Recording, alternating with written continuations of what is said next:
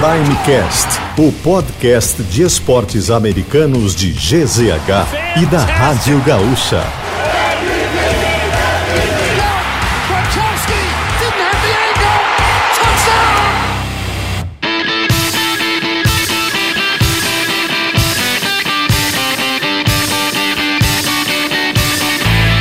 Fala pessoal, está no ar mais um episódio do Primecast para falar dela ou delas.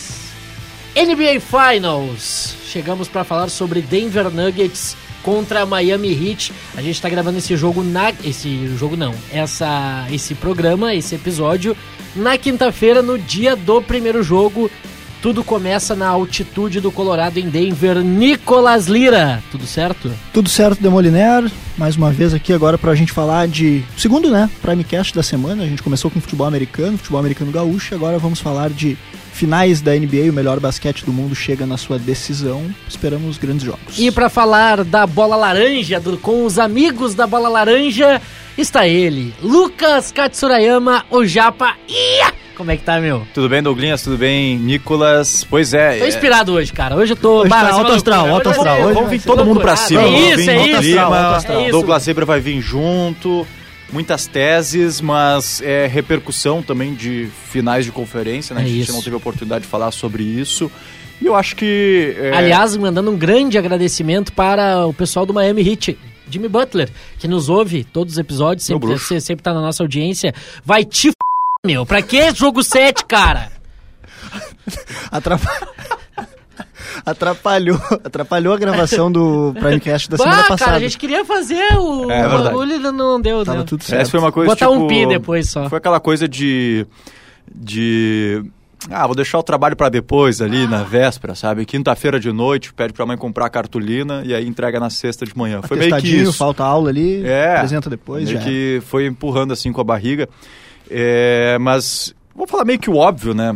Mas que eu acho bem importante às vezes destacar o óbvio, que chegam as melhores equipes para Dos playoffs. Dos playoffs, porque o Miami Heat faz história, é a segunda equipe é, oitava colocada que chega umas finais de, de NBA com muitos méritos. Passou pelo primeiro colocado, o Bucks, é, jogando incrivelmente melhor. Passa depois pelos Knicks também muito tranquilo. E abriu 3 a 0 contra um Celtics que oscilou muito durante todos esses playoffs e conseguiu fechar a série, que é o que importa. Então, o Miami Heat foi a equipe mais consistente no lado leste. E no oeste não precisa nem falar, né? O que o Nuggets fez foi um absurdo de, de bater palmas.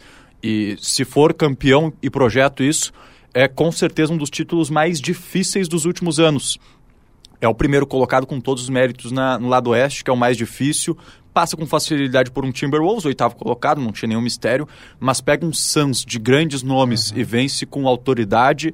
Pega os Lakers é, de LeBron e Anthony Davis, passa a vassoura.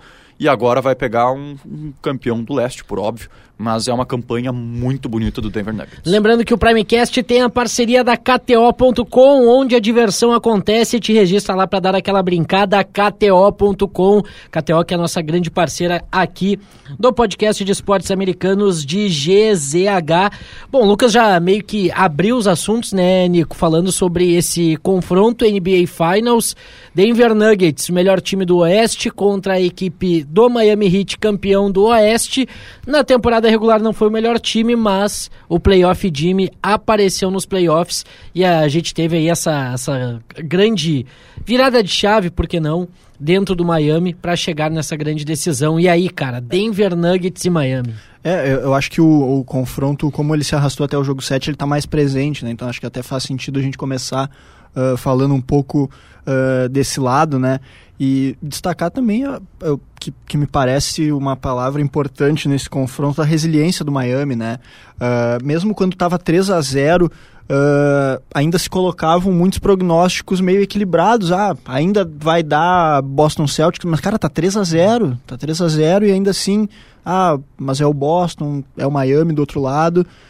E tanto que quando Boston levou para 3 a 0 para empatar em 3 a 3 aí sim, né, a gente até viu o favoritismo inclusive nas odds da KTO, lá eu olhei, eu lembro de ter olhado antes do jogo, ah, 3.2, 3.3 para Miami e 1.2 ah, 1.3 pro, pro Celtics, né, que jogava em casa e foi um momento ah, em que o Miami durante todo o jogo 7 sempre controlou as ações do jogo, né? Não correu riscos, fez um jogo muito seguro, né? E, e, teve muito mérito na classificação. Jimmy Butler jogou muito, fez o cestinha da partida, né? Ele anotou 28 pontos. E por outro lado, né? Uma coisa que o Katsu até já falou em, em, quando a gente conversava na redação sobre né, a necessidade uh, do Tatum aparecer, isso acabou não acontecendo né, no momento decisivo. Claro, ele sentiu no é. início do jogo, mas ainda assim a gente já viu o Michael Jordan uh, fazer jogos de pós-temporada. Mas com, aí tá falando o maior de todos os tempos, tá, com, cara? com 40 graus de febre e ainda assim fazer grandes atuações e, uh, por outro lado, o Teito não apareceu como deveria, né? É pra eu morder a isca ou a gente vai seguir na... não, vamos seguir, vamos, vamos seguir. seguir. Vamos seguir, seguir tá. Até porque não tem discussão isso. um abraço para um amigo ouvinte também do Primecast, Scottie Pippen. Grande Scottie! Que tá comigo nessa Nosso discussão. Parceiro. Kevin Nosso Garnett. Paul Pierce, é. Isaiah Thomas, muita gente do meu time, né? É, vou, vou, chamar eles aqui pro Primecast. Boa, boa, boa, boa. É, mas é, sobre essa série, né? É muito surpreendente, eu acho que é bastante óbvio isso, né? O primeiro, o Miami abrir 3 a 0 acho que era bem inesperado. A gente até falou na última gravação de episódio de como a, o favoritismo era gigantesco para o Celtics, até em, em, odds. E a gente tava, pô, mas não é para tanto, né? Tipo, é, acho que nós todos concordamos que deveria dar o Boston Celtics, uhum. porque é, se credenciava como favorito, mas não era para tanto. E aí o Miami Heat consegue abrir um 3 a 0 muito surpreendente e até mais surpreendente do que isso, não conseguir fechar a série nos três jogos seguintes, né? E aí eu até fui buscar aqui, é, isso aconteceu em outras três oportunidades. Uhum. É, o Rochester Royals em 51, Nuggets em 94 e o Mavericks em 2003, mas todos perderam o jogo 7, tipo, de conseguir tá empatar... 151 a 0, né? Eu acho que era algo assim. É, isso aí. Eu, é, eu, mais ou menos 150. Deixa no é, 150, eu sabia mas 150 é. como um número aproximado, assim, isso, assim. Não sei isso. se é exatamente isso. É, de conseguir, de estar tá perdendo por 3 a 0 e perder depois o 4 Seja 4 a 0 4 a 1 exatamente. 4 a 2 4 a 3 Então essa foi a quarta vez que algum time conseguiu empatar, mas em todas as quatro, o time que empatou ainda perdeu o sétimo jogo, né? E o detalhe é que foi a primeira vez que o, o, o time que busca a, o empate ia jogar em casa, né? Uhum. Em todas as outras, quem buscou o empate seria o visitante. Então foi um jogo ruim, né? Horrível. Foi, o jogo 7 foi, foi, ruim. O jogo foi nervoso. Foi, foi feio. Eu achei foi um feio. jogo nervoso, assim. Claro, o Jason tento... e cansaço, é, né? O, o Jason tento mais machucado, beleza? A, a, a, gente entende toda, toda essa situação. O Miami Heat conseguiu aproveitar muito dessa, dessa, né, dessa, dessa falta do Jason Tatum durante, durante os 48 minutos. Mas, cara, o, muitos erros técnicos, muito turnover, rebotes perdidos, enfim. Não foi um jogo 7 aquele que, bah, Toronto Raptors e Philadelphia 76ers. Uhum. Jogo 7 absurdo, jogo encerrado com a bola que quica quatro vezes antes de, de entrar. É. Tipo... E eu acho que vale destacar muito eh, eh, os dois nomes principais de, de Boston, né? É, o Jason Tatum, eu sou bastante crítico a ele, assim, porque ele tem um status super estrela. Eu, eu acho que ele está um degrau abaixo disso. Ele é uma estrela da liga, nenhuma dúvida sobre isso. É um dos melhores jogadores. Mas super estrela eu acho que pesa muito para ele, principalmente porque ele costuma oscilar em jogos importantes. E aí eu quero tirar esse jogo 7 dessa minha lista, porque ele estava claramente machucado. Logo no primeiro lance ele torce o pé, né? Uhum. E não dá para dizer que foi, ah, mas ele não sentiu. Ele claramente não estava correndo. Jogo 2 e jogo 3 ele não pontou no último quarto. Pois é. E a gente pode lembrar que ele fez 50 pontos num, 51 pontos no jogo decisivo contra os Sixers. Então ele não quer dizer que ele sempre pipoca, ele tem jogos que ele vai muito bem. Eu acho que é o jogo 6 contra os Sixers que ele anota 3 pontos nos três primeiros quartos e depois no último ele vai lá e se salva, tem uma grande atuação com 16 pontos no último quarto. Então é um jogador que oscila muito nesses momentos decisivos e, de novo, estou tirando esse jogo 7 porque ele realmente se machucou, é visível e não dá para botar nas costas dele.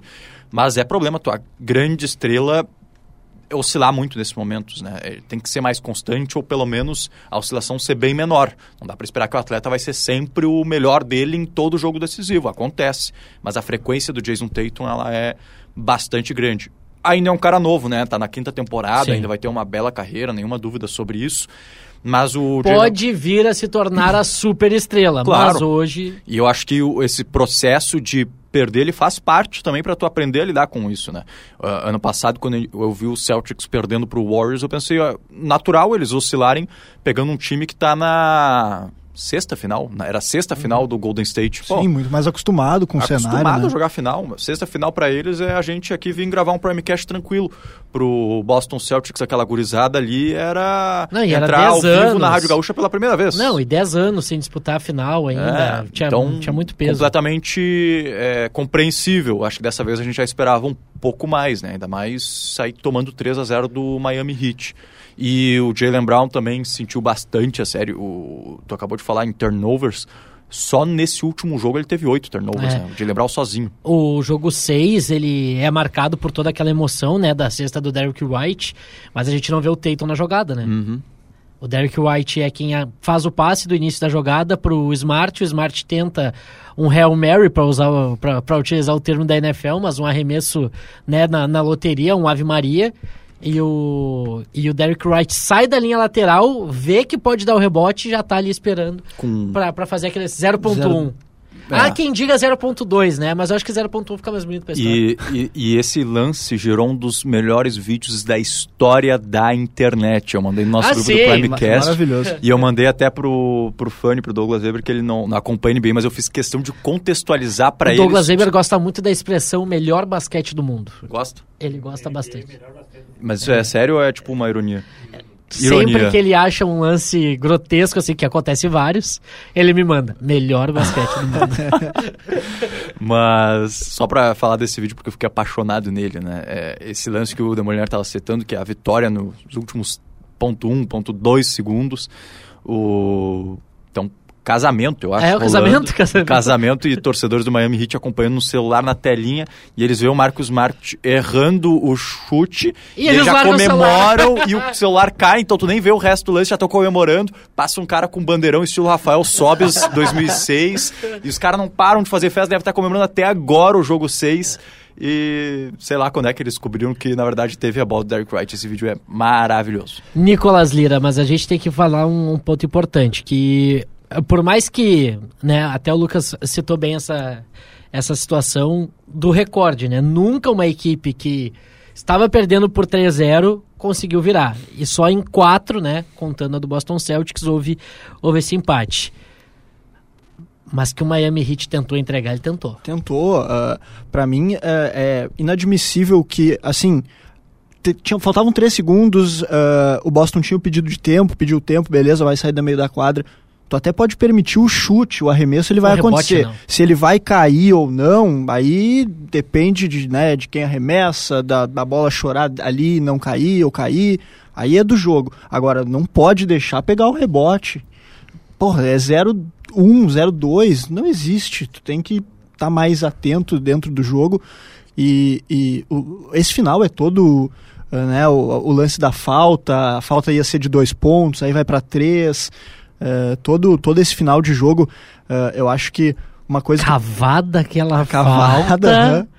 Uh, que, que... Cara, eles não tinha tempo mais no relógio não. e ele conseguiu achar aquela falta. Então, é, tu, tu abriu 3 a 0 e aí tu leva, claro, depois o, o Miami acabou controlando muito bem o jogo, mas tu corre um risco absurdo, né, contra um time que é muito bom, que tem grandes jogadores, tu levar para um jogo 7 na casa do adversário depois de estar tá ganhando de 3 a 0. Então, assim, uh, não pode isso acontecer. Tem que fechar no jogo 6 ali.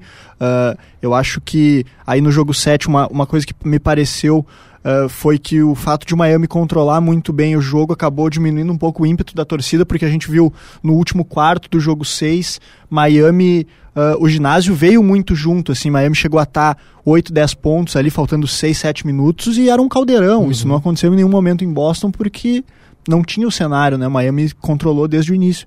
Então, assim, Uh, houve um flerte com uma entregada que seria histórica, né? É, e eu até ia falar que, que o Boston, né, pipocou no, no jogo 7, sim, mas eu acho que quando tu perde um dos teus principais jogadores por lesão, É muito difícil a gente colocar, diz, pô, tinha que ter ganho. Depois que empatou, o jogo é na tua casa, tem que ganhar de qualquer forma. Aí tem a infelicidade, né? Mas Boston Celtics perdeu aí uma grande chance de ser o primeiro time a conseguir essa reversão, de, de entrar para a história. O Miami escapa de entrar para a história como né, o maior pipoqueiro, assim, da, se a gente pode utilizar esse termo. Mas o fato é que o Miami conseguiu a vitória 4 a 3 e está na grande decisão da NBA para enfrentar o Denver Nuggets, que varreu Lucas Katsuyama, o querido, idolatrado e gigantesco Los Angeles Lakers. E, cara, a gente não chegou a falar sobre isso assim no, no Primecast. O que tu achou da coletiva do LeBron, cara? É, eu achei que foi uma estratégia de comunicação. Ele foi varrido numa final de conferência e um bom jeito de tu abafar esse assunto é dizer que tu vai se aposentar. É. Porque o principal assunto foi a possível aposentadoria do melhor jogador da história do basquete. Ah, Só devolvendo adiante, né? eu, eu guardo. A gente até se olhou aqui pensando, vamos pescar, não vamos pescar. Mas eu acho que foi uma estratégia de comunicação. Eu não vou descartar a possível aposentadoria dele. Mas ele não vai esperar o Brownie? E aí que eu ia falar, é uma aposentadoria estilo Michael Jordan, de ap- aposentar e voltar. Porque falam que ele realmente está bem cansado, são 20 Como é que ele é no temporadas. beisebol? É, eu ia Ah, perguntar. Como é que ele é no beisebol? Não sei, mas sabe que ele era um grande prospecto para ser uma grande estrela do futebol americano. Futebol americano, né? Ah, Podia ser não o maior lembro da a posição, eu não lembro a posição, Eu eu não acho que era entendo- recebedor, eu Eu não acho. entendo. Pela impulsão, não, Mas, não lembro, posso estar falando merda. ele podia ser o maior da história em dois esportes, né? É. Ser maior que o marido da Gisele. Ex-marido da Ex-marido, desculpa. Perdão. É, mas eu vejo realmente como uma estratégia de comunicação, assim, porque até o Mike Malone, técnico do, do Nuggets, estava a pé da vida porque é, o assunto sempre foi os Lakers, né? Não foram os Nuggets. E é uma questão até um pouco jornalística, se a gente, fosse, se a gente quisesse explicar para o técnico dos Nuggets, né? Os Lakers são os Ah, uma Lakers. questão de grandeza, né? É. Até porque essa final de conferência tinha 17 títulos da NBA em quadra. É, e todos, Todos do Lakers. Do Lakers, e tu tem o LeBron James do teu lado. Então, a- é, jornalisticamente, tu puxa pela derrota dos Lakers e não pela vitória dos Nuggets, né? Então, ele já estava bastante irritado da forma que estavam tratando dos assuntos. E aí eu imagino o quão Pé da vida. ele deve ter ficado quando ele termina de varrer o, o grande Lakers e o assunto é a possível aposentadoria do LeBron James, né? Eu acho que foi um jeito dele abafar. Agora, é, ele jogou os playoffs e a reta final da temporada regular com um tendão rompido, né? Então ele estava machucado. Aparentemente ele vai ter que passar por uma cirurgia. Não tenho ideia de quanto tempo ele vai precisar de recuperação, mas daqui a pouco isso seja, isso também pode ser um ponto a mais para ele realmente se aposentar entre aspas e ter uma temporada de descanso para voltar na outra já recuperado é, dessa lesão no pé e descansado fisicamente, né? Ele com certeza vai estar se preparando, não vai voltar mal fisicamente, sem ritmo de jogo com certeza, mas isso dele jogar com o filho dele, eu tenho certeza que vai acontecer. O grande sonho dele é por muito tempo, ele está uma temporada disso acontecer, não vai ser agora que ele vai largar de mão. Então, se ele se aposentar, acho que é uma questão meio óbvia de que ele vai voltar. Mas eu acho que foi mais para uma estratégia de comunicação abafar uma varrida que tu tomou, né? Como a gente tem essas histórias de comeback, né, na- nos esportes americanos, né, Nico? É, e, e não só ah, falando do LeBron mesmo, mas eh, eu achei, durante, já puxando pro confronto em si, eh, eu achei o Lakers, especialmente ali depois do. Claro, aí já tá 3 a 0 enfim, mas uma rotação abaixo do que Uhum. a final exigia, assim, pelo nível, claro, não só do adversário, mas do, do, do, do cenário, claro, é uma final de conferência, né? E teve um momento que as duas séries estavam 3 a 0 o meu palpite era, ah, eu acho que pelo menos o Boston vai ganhar pelo menos um jogo, mas depois do terceiro jogo, ah, o abatimento, os jogadores do, do- dos Lakers, ah, não sei, a minha sensação era, se tiver que apostar numa varrida, talvez seja essa aqui do- dos Lakers, porque depois do jogo 3 ficou muito claro, e, e claro, como a, a gente fala, ah, o Lakers perdeu, mas também ah, o Denver Nuggets estava jogando muito, mas eu achei um abatimento, um, um, um comportamento de não tem o que fazer, a gente vai perder mesmo e me pareceu que se desenhava para esse cenário, assim. Até a gente poderia falar de desgaste, né? Porque vem numa série emocionalmente e fisicamente exaus, né? exaustiva da- do, do, do Lakers contra Golden State, mas o Nuggets também passou em seis. Foi em seis também, né? 6, 4 a Foi 2. seis, foi 4 a 2 também. 4 a 2. Então também teve, também teve o mesmo número de jogos. Eu só acho que o que pode ter pesado não é, é físico também, mas aí pela média de idade, né? O Lakers, em comparação com o Nuggets, é um time mais velho, né? Nessa questão de média. E o, e o Denver Nuggets chega voando. E agora, se tratando de final, então, que teve três jogos ali a, a mais, ou três datas a mais para descansar. A, a, equipe do Denver chega, na minha visão, como principal favorito e com o Nikola Jokic, que cada vez mais se comprova que essa votação do MVP na temporada regular podia ter sido, né, mais pro Nicola também. É, eu vou dizer assim, ó, eu acho que o MVP pro Embiid, considerando em temporada regular, que é o que vale o prêmio, eu acho que foi justo. Mas tu não pode colocar os dois jogadores na mesma frase. O Nikola Jokic é muito mais jogador que o Embiid. É, uhum. é, é incrível. Aliás, essa corrida de playoffs, esse recorte de playoffs do Nikola Jokic vai ficar para a história. O que ele tem feito é absurdo, tá? O time dele é bom, a gente tem que começar por aí, né? O Nuggets é um bom time, tem boas peças. Tava pegando aqui as médias só pra gente ter um, um parâmetro, por exemplo. É, ele tem uma média de triple-double nessa final de conferência, né? São 28 pontos, arredondando, 14,5 de rebotes e 11, 12 assistências. Isso já é incrível, né? Absurdo. Mas o parceiro dele, a, o, o braço direito dele, que é o Jamal Murray, teve média de 32 pontos nessa final. Então, tu ter esse companheiro que tá encarnado como tava o Jamal Murray ajuda muito, né? E os outros, os role players também foram muito bem. Só para pegar rapidinho, quatro jogadores com média acima de 12 pontos, contribuindo bastante. Bruce Brown com 12 baixo, Aaron Gordon com 12 alto, o KCP com quase 15 pontos e o Michael Porter Jr. também com 15 pontos. Então, é uma rotatividade muito boa. Ah, os jogadores, os role players do Nuggets foram muito bem Tenho na série. gostado muito também, do né? Porter. Foi muito bem também. É, fora tu ter um parceiro que tá fazendo 30 pontos. Cara, o Nicola né? Jokic, eu tenho, eu tenho a sensação de que se ele pegar a bola aqui no estúdio e arremessar, Não, ela cai no. Ele tem dois ou na três. Na cesta do tesourinho. Ele tem uns dois ou três chutes de três pontos que são ridículos. Ah, absurdo, é absurdo. É, nível tem Curry o, de absurdo. O, o, do KD, que o KD simplesmente se vê começa a rir, porque não, não tem o que fazer. A defesa foi perfeita no estouro do relógio, ele para trás com o corpo inclinado e acerta, tu fica ali, bom. Esse cara é, é o Nikola Jokic, né? Não à toa é duas vezes MVP. É. E, e, a gente falou de, dos dois melhores times dos playoffs. Tem que falar que coloca, também muito graças a eles coloca dois jogadores os dois melhores jogadores dos playoffs, né? Uhum. O Jimmy Butler cresceu absurdamente no, nos playoffs, ele foi muito decisivo, então eles ajudaram a construir esse cenário dos dois melhores times também por causa deles, né? E esse matchup, guys? Hum tu diz do, do Jokic? O, o... Não, tudo. Denver, Miami. Eu vejo um favoritismo muito claro do Nuggets. Eu acho que ainda hum, até acentuado por esse desgaste físico e até mental do, do Miami, né, cara? Sete jogos cara, sem eu nenhuma vejo um necessidade. time assim que consiga ganhar do Denver, cara. Não, eu acho que tá, vai ser campeão sem nenhuma vírgula. É um time, é o melhor time da NBA. Daqui a pouco ganha, ganha o Miami e aí fica como um título para a história por ser o único oitavo colocado a ser campeão. Não está proibido, mas. não está proibido. Mas o, o, o Nuggets tem tudo para ser campeão sem nenhuma vírgula. Né? É, o melhor time disparado, o melhor time do Oeste na temporada regular e o melhor time dos playoffs. É, 4 a 2 contra um Suns de Kevin Durant e Devin Booker e 4 a 0 contra os Lakers. Aliás, ainda quero depois soltar um, um pouco de veneno nos Lakers, se me permitir. Eu te permito. Adebayo ou Jokic no garrafão, cara? Ah. Mas esse jogo vai passar muito pelo. Essa série vai passar muito pelo Adebayo, cara. Quantos rebotes o Adebayo vai conseguir fazer? É, o problema é que parar o Jokic. É... Não é só no garrafão, né? Em qualquer parte da quadra. Ele já está conduzindo a bola como um armador pivô, né? Está inventando essa posição praticamente. A capacidade dele de criar, é, tanto dentro quanto, quanto fora do, do perímetro. Ele consegue estar tá armando a jogada, é muito inteligente, muito rápido. É um, um bom reboteiro.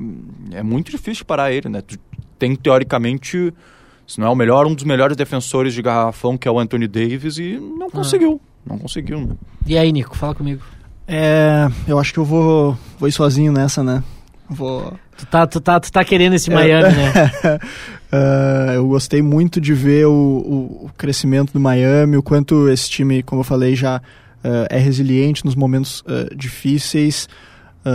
claro, vai ser uma tarefa absurda por todos esses pontos que vocês já falaram, mas é, eu, eu vou, vou, não só vou torcer, mas tá, vou apostar na, no título do Miami. Eu vou torcer para jogo 7.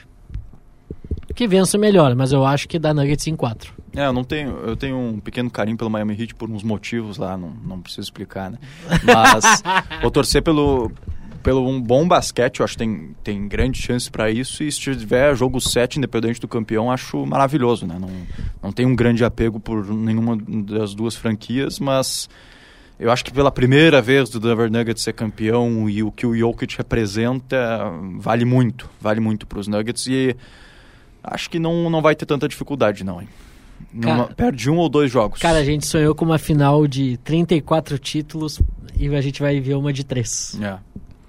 É. E, e só para, de, claro, depois o momento que tu chamar elas, as cateodes. As cateodes. Uh, a gente vai falar um pouquinho mais sobre isso, mas o favoritismo ele tá bem, bem claro pro lado do Denver Nuggets e daqui a pouquinho a gente Tão vai... claro quanto Celtics e Miami Heat? Que uh, era 5 para 1, que eu lembro, mais ou menos. Só me dá um, sim, um spoiler. Sim, sim. Falando em KTOs, a KTO.com é o lugar certo para você se divertir com as probabilidades. Dê o seu palpite e descubra novas maneiras de torcer. Aqui é o lugar certo para você dar ainda mais emoção para qualquer jogo. E são diversas opções de esportes. É só acessar KTO.com, fazer o cadastro e começar a curtir. É a sua chance de mostrar quem é o craque das probabilidades. Vem para onde a diversão acontece, vem para KTO.com, segue o pessoal lá da KTO. Underline Brasil. Cara, agora melhor de sete é Denver contra Miami, não tem muito, muito mais mando de campo do Denver, né? Sempre importante falar sobre isso, porque é a melhor campanha. A gente até trouxe no último episódio que a gente falou sobre, sobre a NBA, que apenas dois times foram campeões estando fora do top 3, né? É verdade. O Boston de Bill Russell é 6869. 6869. 6869. E o. E o Houston, Houston, Houston Rockets. Rockets. de 94 95. Uhum. E aí são as duas únicas duas equipes que foram campeãs da NBA avançando para os playoffs fora do top 3. E agora a gente tem o Miami que avançou na oitava colocação contra o Denver Nuggets, que é o melhor time da, da temporada. É, e segunda vez, né? A gente já tinha falado sobre isso, mas eu gosto de reforçar porque é algo bem histórico que um oitavo colocado consegue chegar numa final é, de isso NBA, é muito, né? muito 99 New York Knicks e aí toma um, um vareio do, do Spurs, primeiro título do Tim Duncan, né? É, dessa vez é o, o é, se era o Spurs do Tim Duncan, agora é o Nuggets do Nikola Jokic contra o logicamente o underdog do Miami Heat. Antes de tu falar do Lakers, Nikola Jokic com esse anel maior europeu da NBA? Acho que ele está muito cedo na carreira dele ainda, ele, porque, vamos supor que ele pare agora, o, o Dirk tem, tem feitos gigantescos né, na carreira, pensando em pontuação, como reboteiro. Acho que o Jokic ainda precisa atingir algumas marcas uhum. que ele vai atingir naturalmente na carreira. que Só jogando. É, só, só jogando. indo, só indo. Mas só por já ter esse anel, duas vezes MVP, os recordes que ele vem quebrando, é, eu é, acho que... quebrou de triplo-duplo do Will é. Chamberlain, né? Então... Ele tem tudo, claro que tem, se a gente vai considerar também, tem o Antetokounmpo, tem tudo para estar tá nesse páreo, né? Também é campeão, duas vezes MVP, mas que o Jokic tem feito é surreal. E tem outro nome também que eu sou muito fã, muito fã mesmo, que é o Luca Doncic, também tem tudo para ser um dos maiores, né? Tem o Paul Gasol também, né? Que não... não é. Pra... Bom, a gente estava falando que, é, claro que daí o Embiid é camaronês, né? não é europeu, mas... Mas daí vai para o estrangeiro, né? O estrangeiro, é. os, os, cinco nomes que concorreram para MVP, só o Tatum era, uhum. era estadunidense, né? americano, enfim mas ele tem, tem muitos ingredientes já para estar tá entre os maiores. E olha só já é... se credencia a entrar nessa discussão né? Isso. E, e mais se ele continuar nesse nível eu acho que ele tem tudo para fazer uma grande franquia o Denver Nuggets nos próximos anos ele tem tudo para estar tá, e é muito forte isso entre os maiores pivôs da história. E é a posição que tem mais grandes nomes, porque eu estou falando de Karim Abdul-Jabbar, de Shaquille O'Neal, de Hakim Olajuwon, de Bill Russell, de Will Chamberlain, a posição que é mais discutida porque tem muitos caras gigantescos. E por que, que não dá para daqui a pouco, daqui a pouco, calma, claro, claro. que agora, o Nikola Jokic está na nossa conversa. O que ele tem feito é surreal. Nenhum desses cinco nomes que eu citei tem esses atributos que ele tem. São jogadores completamente diferentes. O que o Shaquille O'Neal é, tinha de dominância, o Jokic não tem nem perto. Mas o que ele contribui de outras formas é surreal, né? Agora eu tô, tô muito curioso para ver essa, essa final, principalmente pelo rendimento do, do Jimmy Butler. O que esperar desse Jimmy Butler, com, né?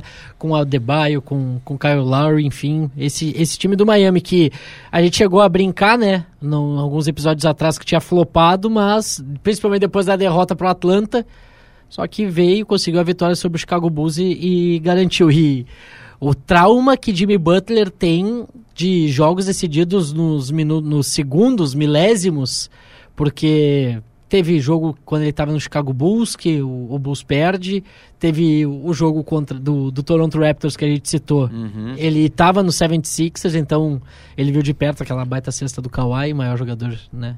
De todos os tempos. Não, mentira. Não, não tem como. Aí daí já virou palhaçada. É, eu achei que ia, eu achei que ia custar a série ali. Eu, ah. eu achei que ali. Pensei, é, pra mim, o jogo, pra mim o Boston tinha, tinha passado. É, Depois daquele jogo 6. É. Eu também. É que o Tatum se machucou e aí acabou, né? É. Qualquer, qualquer possibilidade. Tem que assim. botar essa vírgula que o Tatum se machucou, porque foi bastante óbvio no jogo, né? Não foi ele, ele se apagou fisicamente. Porque foi conseguia... um jogo nervoso, né?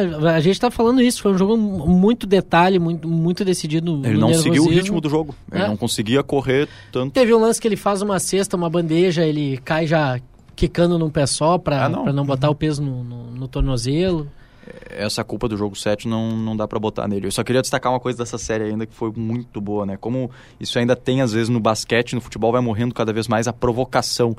Eu não lembro se é logo no jogo 1, no 2, enfim, o Celtics abre uma boa vantagem e aí o Al Horford faz o sinal do tempo, tipo, pro Miami Heat, peça um tempo aí, porque tá feia a coisa, sabe? E o Jimmy Butler guarda aquilo, cara. E daí o Miami, logicamente, vira esse jogo, porque acho que fica 1x0 ou 2x0, não sei.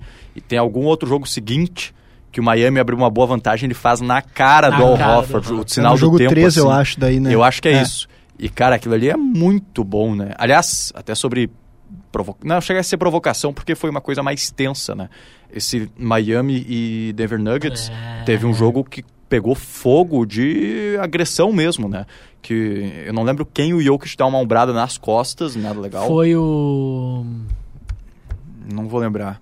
É esse Cleveland, não? Não vou lembrar agora contra quem era. Mas enfim, joga o cara no chão, nada legal, óbvio, né?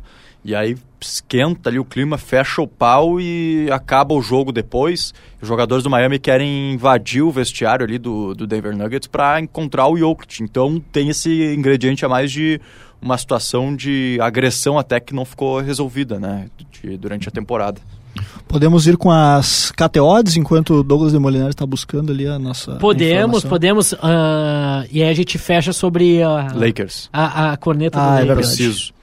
Tá, então eu vou trazer. Como é? Como são as finais, vou trazer três uh, cotações uh, para três tipos de aposta diferente, né? Uh, como o, o Katsu tinha perguntado sobre uh, para vencedor da final mesmo, né? A gente tem uma, uma clara vantagem, claro favoritismo para o Denver Nuggets, para o Denver Nuggets vencer a final da NBA 1.23 e para o Miami Heat vencer 4.2. Então é tá bem claro, tá perto do 5 para 1 da, da série inicial. Uh, pro título isso. Pro título, pro título. Uh, MVP das finais. Vocês querem? Vocês têm algum palpite de quem é o Jokic. favorito? Só tem duas opções. Né? É, Jokic, Jokic ou, ou Jimmy Butler. Jokic é o favorito com 1.27, ele é bem favorito. Nossa. É, eu daria uh, a minha grana aí. É, Jimmy Butler 4.6. É o, a lógica do título. É. Quem for é, campeão vai, vai, levar. E aí eu vou trazer os outros, os vai, outros três. Claro. Uh, Jamal Murray 11 para 1.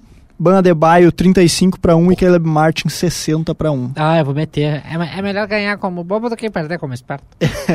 claro que teve tipo time que tem a, o seu principal jogador que não foi Finals MVP, né? Dá para citar uma franquia aí que venceu vários títulos nos últimos anos que em quatro títulos conseguiu só um Finals MVP. Forte. Forte, Ele veio, ele veio. Fatos. Fatos. É. Fatos. Informação. E só pra, pra, pra gente trazer alguma, alguns números então do jogo 1, né, que acontece hoje, a gente tá gravando nessa quinta-feira.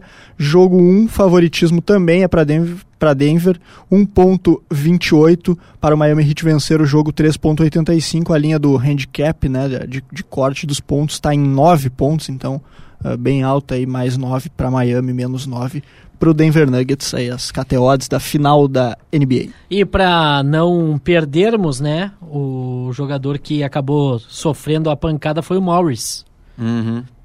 na, pelas costas, né? Ah, do Jokic, essa que eu tava citando. E aí gerou toda a polêmica, toda, toda a briga. O, o Jokic foi a mais, né? Foi, deu uma exagerada ali. Não, não, não. Completamente desnecessário. Ainda Ah. mais, tipo, não que brigar seja correto em algum momento, mas o cara de costas ainda é pior ainda, né? O, até na época aqui o Jokic pegou um jogo de suspensão, o Markif Morris e o Jimmy Butler sofreram uma multa. Acho que 50 mil dólares. É que daí tem aquela cena ali do Butler e mais alguns jogadores querendo, É. estão esperando o Jokic sair do vestiário. Reta final do Primecast e agora aquele momento maravilhoso de Lucas Katsurayama destilar o seu amor por Los Angeles Lakers. Lakers não perdeu, o Nuggets ganhou. Era melhor time, merecia passar, só que não da forma que aconteceu, né? 4 a 0 é, é muito forte. Eu acho que é um 4 a 0 um pouco enganoso. Tem três jogos, o 1, 2 e o 4, que eles são muito pegados até o final. É, eu acho que o Lakers poderia ter vencido esses três jogos, não quer vencer a série, mas foram jogos que foram disputados. O jogo 3 que foi mais tranquilo para os Nuggets, né? O primeiro em Los Angeles. Então, eu acho que é um 4 a 0 um pouco enganoso, mas mesmo assim o Nuggets tinha que passar, é melhor time, bom pro basquete estar o Nuggets na final e enfim, a gente estava falando que são os dois melhores times dos playoffs, mas falando sobre os Lakers em si, é... a terceira estrela, e eu boto uma aspas bem grande aí nesse, nesse, nessa estrela, é D'Angelo Russell, a gente falou em algum episódio sobre ele, de que como ele não consegue se confirmar como um All-Star, porque ele tem jogos de All-Star, ele tem qualidade técnica para isso, mas ele também não tá para um role player, porque ele é mais do que isso, ele não é um jogador de compor elenco, ele é, ele é mais do que isso.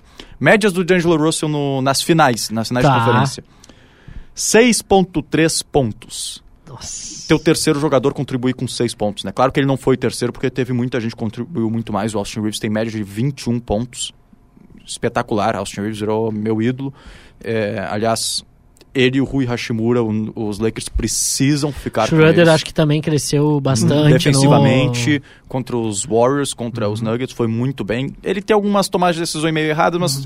tudo bem, ele serve para elenco. Mas o Rui Hashimura e o Austin Reeves que fizeram nos playoffs estão de parabéns, essenciais como role players. Tu precisa de jogadores assim.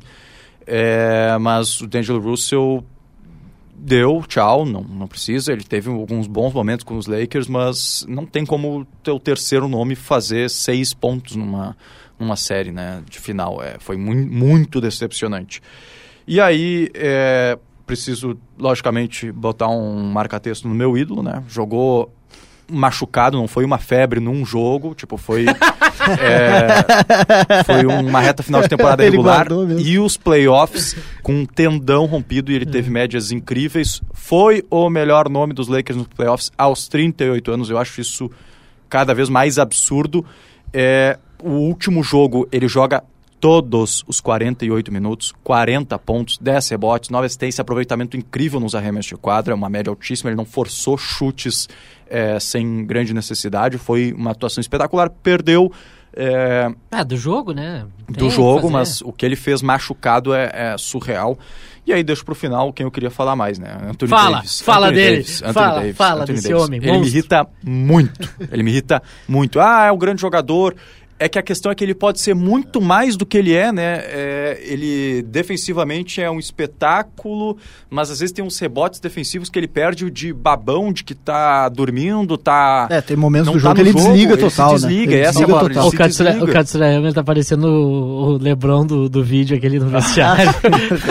Esse vídeo é muito Outro muito bom. O pessoal ensina como é que foi o vestiário dos Lakers É pós-eliminação e isso, seria esse- o LeBron. Com essa Você não consegue uma bandeja contra o Jamal Murray! Cara, foi, foi... Então, assim, ele tem jogos de 40 pontos contra o Warriors, contra o, o, o Nuggets também. Mas aqui, ó, pontos. Deixa eu pegar aqui, ó. Um, dois, três, quatro, cinco, seis. De todos os jogos dos Lakers nos playoffs, e aí foi 4 a 2 contra o Grizzlies, 6, mas 4 a 2 contra o Warriors, 12 12, e 4 a 0 16. 16. Ou seja, em 6 jogos ele pontuou menos de 20 pontos. Bah. Eu falei que o, o, o Jamal Murray teve média de 30 É. e é o segundo jogador, sabe? Ele contribuiu muito defensivo ao Anthony Davis. Maravilha, muito importante ele ser esse grande cara. Mas tem jogo que ele faz 12 pontos, 13 pontos e com alta minutagem. É, é, não tem como tu contar com esse cara para ter sua, ser tua segunda estrela, né? Ele, ele tem, tinha tudo para ser o segundo, para ser o melhor parceiro do LeBron tecnicamente, não em carreira, mas tecnicamente. E fica longe disso, sabe? Porque tu não, não tem como contar com ele. Nesse último jogo, a grande piada foi que o Tristan Thompson foi mais decisivo Cara, do que e pior ele. que isso, e pior que, pô, sem, sem zoeira, tá? Vendo o jogo 4, a atuação do Tristan Thompson dava pra chegar assim, cara, por que esse cara não, jogou- não jogou mais? Porque ele tava pilhado, ele tava Ele tava dentro querendo, do jogo, é. ele chegou rasgando. O Anthony Visivelmente fora de forma, né? Diga-se de passagem e tal, mas é- ta- tava brigando. Tava, tava com vontade. Isso. E o Anthony Davis eu vejo ele tão morto, tão quieto às vezes. Eu acho que ele jogou boa parte da temporada como center, como pivô, e talvez isso tenha atrapalhado. Eu acho que o Lakers campeão é com ele mais como um ala pivô. E talvez seja importante para a próxima temporada conseguir um pivô decente para ser um titular e ter um Anthony Davis na posição 4. Mas, mesmo assim, é, se me perguntam agora, Bass, quer trocar o Anthony Davis e conseguir uma outra superestrela? Eu quero, velho. Eu quero. Se é pra- Quem? Ah? Não, não. É que quem? é muito difícil, Não, mas... não é muito difícil. É quem? Tu tem que ter, ter mirado esse nome já. Eu quero o Kyrie Irving, eu Ah! gosto. É terraplanista, é antivax. Eu esqueço, eu passo pano pra ele, eu passo pano. Ele foi o melhor parceiro que o LeBron já teve. Verdade. Sou apaixonado pelo Dwayne Wade, é a melhor dupla que eu mais amo, mas o que o Mas Irving... o Wade tava aposentado, não Não, fazer. e, e a contribuição do Wade no Heat foi inferior do que, que o Irving fez pelo LeBron nos, Caval nos Cavaliers. O Irving tem jogo... é, acho que eles estão perdendo de 3 a 1 pro, pro Golden State naquela virada histórica, acho que o jogo 5, que os dois fazem 41 pontos cada um. O LeBron É, faz absurdo. 41, o Irving faz 41, no outro jogo ele faz mais 30, mais 20 altos, mais 30 e altos. Que o Irving contribuía com frequência, com era muito, e o Anthony Davis eu não posso contar. Aí tem jogo que ele, o jogo 1 que ele faz 40 pontos contra o Nuggets, ele também deixa eles pegarem muitos rebotes defensivos, muito. Então ele fica, ah, o Anthony Davis não teve culpa, mas pô, o- os Nuggets pegaram 16 rebotes ofensivos e tudo nas costas dele. Então irrita isso, isso é questão de energia, de estar ligado, porque a gente sabe que ele pode e ele não faz. Cansei, desculpa. Maravilha, Luquinhas. É bom, né? É bom, é bom. É bom, é bom. Eu gosto, eu gosto, eu gosto disso. Então, resumindo então, o time do Lakers pro ano passado começa com LeBron, Rui Hashimura, E Austin Reeves. Austin Reeves. E aí o resto tá, tá liberado. Pode, É. pode montar o time aí. Se ficar o Anthony Davis não é ruim, mas se quiser me trazer outra estrela no lugar dele, eu tô aceitando, cara. É. Tô aceitando. Cara, tinha mais alguma coisa. Ah, lembrei. O, vocês viram o videozinho? É, um memezinho que fizeram do Dwight Howard ligando pro LeBron. Sim. no Não, esse, jatinho, no esse, não jatinho. Ele tá jogando na Tailândia, Ele tá né? jogando, não, quebrando todos os recordes, tá? Tipo patrão da Tailândia lá. Tá, tá, tá de dono. E aí ele liga pro Lebron, Lebron, tem uma vaga aqui pra ti, cara. Tu pode ser o coach. Ele tava recrutando. e ele fala, cara, tu vai chegar aqui, tu vai ser o dono do time, tu vai ser o general manager. Daí ele começa a brincar. É, le coach, le, le player. Cara, é espetacular. Quem conseguir pesquisar e, e achar esse vídeo é muito bom. Aliás, só porque tu citou o Dwight Howard, ele levantou um debate muito bom, e que talvez pareça meio absurdo, mas que é muito bom mesmo. Ele falou que no prime dele, o auge dele, ele era melhor que o Nikola Jokic. Isso não é nenhum absurdo, cara. Isso não é nenhum absurdo. O Dwight Howard, quando ele é draftado, ele é draftado na, no ano do Anderson Varejão, né? Que é outra coisa que eu queria falar. É o ano seguinte do LeBron, que é 2004. Isso. Eu não lembro se é o do Varejão. É isso aí, acho que é algo assim. Porque eu ouvi o Podpah, inclusive indico pros amigos, Podpah com o Anderson Varejão, Opa. muito bacana. É, faz um tempinho já, tava, tava rolando acho que a série entre, entre Lakers e, e Golden State ainda. Ele tá trabalhando no Cavaliers, né, pra quem não sabe, ele é tipo observador técnico e tal. Faz um, um trabalho também de embaixador. Ele tá reformando, cara, com a marca Cavaliers a quadra que ele começou a jogar basquete Que no. Espírito Santo. Que espetáculo. Tipo, é, é, é do caralho, é, é a fuder. Um baita no episódio, ele fala muito sobre o LeBron, como é que era o LeBron no começo. Acho que ele é. É o, ele chega no segundo ano do LeBron. Tá, então é isso. aí. É, o isso aí. 2004. Ele draft. chega no, no, no segundo ano e ele, tipo, ele tava no Barcelona e tal, que ele, o irmão dele ajudou ele bastante, que leva ele pra Franca, ele começa a se criar no Franca e jogando já pela seleção, recebe a proposta do Barcelona e ele bota o nome dele no draft. Ele foi draftado por- pelo Orlando, né, originalmente, Já troca direto. e aí ele já troca direto, porque o que acontece? Ele é a primeira escolha da segunda rodada, Tá. o Anderson Varejão. E as escolhas de segunda rodada, tu pode negociar o contrato. As primeiras rodadas tem o salário, tem tudo já fixado. E no caso da segunda rodada, tu pode negociar. E aí o que, que ele disse? Cara, cara, seguinte. Falando pra gente dele, né? Mais ou menos assim. Meu, eu tenho isso por dois anos no Barcelona. Se não for essa garantia, eu não quero ir. Eu não vou ir. Legal. Porque, tipo, eu não quero ir pra NBA só pra ir. Porque daqui a pouco. Ah, e tinha detalhe: na segunda é meio ano garantido. Tipo, o contrato é de meio ano garantido. É, o contrato de um ano, mas só metade garantido. E ele diz, cara, se não for de dois anos, alguma coisa assim, não quero. E aí tá, ele vai e tal. E aí o cara liga, diz, ó, o Orlando te trocou, tu é pro Cleveland. Sendo que ele não tinha nem treinado com o Cleveland, porque geralmente os caras fa- fazem, né, um, um treininho lá. Não tinha, não tinha sido nem o Orlando não tinha, ele não tinha treinado no Orlando, o Orlando draftou ele. E aí o Cleveland que pega ele na troca, também um contrato bom, interessante. Praticamente a carreira toda dele. Praticamente lá a carreira e toda dele. é Ele um fala ídolo. que foi, foi, foi muito que ele ama Cleveland lá tudo, que ele que ele O acha pessoal usava a peruca dele. isso, né? ele conta os episódios da peruca, a música quando ele pontuava, os jogos que ele. os Um grande jogos ídolo lá. E ele diz que também a temporada dele no, no Warriors foi muito intensa. Tipo, parece que ele viveu uns cinco anos em um ano. Uhum. Que, que foi muito intenso e tal. Ah, o pessoal queria dar o anel do título de 2016. O Cleveland queria dar o anel E ele- ele, não quis. Eu lembro disso. Ele não pegou. Porque daí tu tá com teus companheiros que tu perdeu com eles, aí receber é isso. meio chato, né? E aí, só que daí no outro ano, com o Golden State, ele tinha jogado só 18 jogos. E aí ele, e aí ele disse, cara, foram os jogadores que me ofereceram, os caras chegaram pra mim e ele disse, e tu só saiu do time porque a gente não sabia que eu ia te cortar. É, é, chega a ser meio engraçado, coitado dele, né? A gente torce É, pra ele. ele sai, dele. ganha. Ele, ele é vice-campeão com o Cavaliers, vai pro Golden State, que é o campeão em cima do Cavaliers, e perde com o Golden State pro Cavaliers. Então, É. pô, merecia muito e esse aí anel. no, no outro ano ele, o Golden State é campeão e tal de novo, e ele recebe o anel. Então fica bem massa assim esse, esse registro, quem quiser ouvir, pode pá com com o Anderson Varejão, bem bacana assim. Mas Gosto só- bastante só- como eles fazem a entrevista. Só pra pincelar esse assunto do, do Dwight Howard e o Jokic rapidinho, assim, porque... Ah, sim, daí ele. é, por isso que eu tava falando, Ah. né? E aí o Anderson falou: cara, meu, minha série, meu, meu time era loucurada, porque, tipo, Dwight Howard. E Ah, foi o draft. Top, é, o draft foi. Dwight surreal. Howard é... Ele é meio subestimado pelo final de carreira dele, mas o, o início, assim, os primeiros anos são surreais. Ele, Ele, tá no título, né, do Lakers, não? tá, tá. Ele tá no título Verdade. de 20. É, 2020. Claro, é um role player, né? Ele já não Mas tá contribui, lá? mas tá lá. Mas ele, ele é candidatíssimo a MVP no ano que ganhou o Derrick Rose. Então ele era um jogador... E se manteve também em outras disputas de MVP ali na época que o LeBron ganhou. Levou o Magic para uma final, né? A final de 2009, perde para o Kobe dos Lakers. Então é um jogador que tem ótimas estatísticas de rebote na história da NBA, é um dos maiores reboteiros, de blocos, é, pontuador também. Ele era muito. Superman. Ele, o Superman, o, as campeonatos de enterrada dele são espetaculares. Ele é um. Ele era o tido como o novo Shaquille O'Neal, claro que um degrau abaixo, mas ele era muito forte. E aí essa discussão do prime dele contra o prime do Jokic são jogadores completamente diferentes, mas que é uma discussão que nem, é um- não é nem um pouco absurda. E é campeão olímpico em 2008, né? Provavelmente. Provavelmente. Acredito que sim. Tenho a impressão que sim.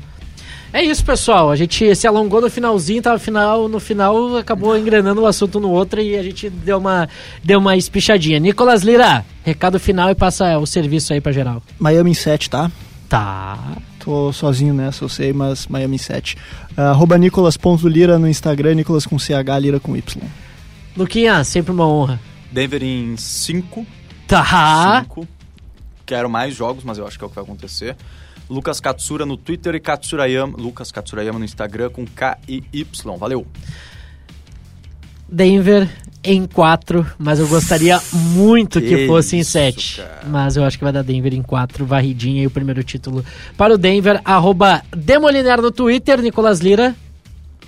Antes, que ele acabe. E no arroba Douglas Demoliner no Instagram, agradecendo a KTO.com, nossa parceira. Brinque com responsabilidade só para maiores de 18 anos. Nicolas Lira, não Nicolas Wagner. Nicolas Lira.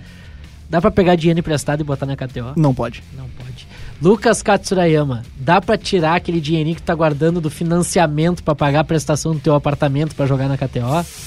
Não é pra tanto, mas eu, o, o dinheirinho do presente Natal ali, da, da namorada, eu acho que dá pra jogar. Beleza. Mas vale ganhar do que a namorada, É, né? Então tá maravilha. É complicado. É isso, então tá.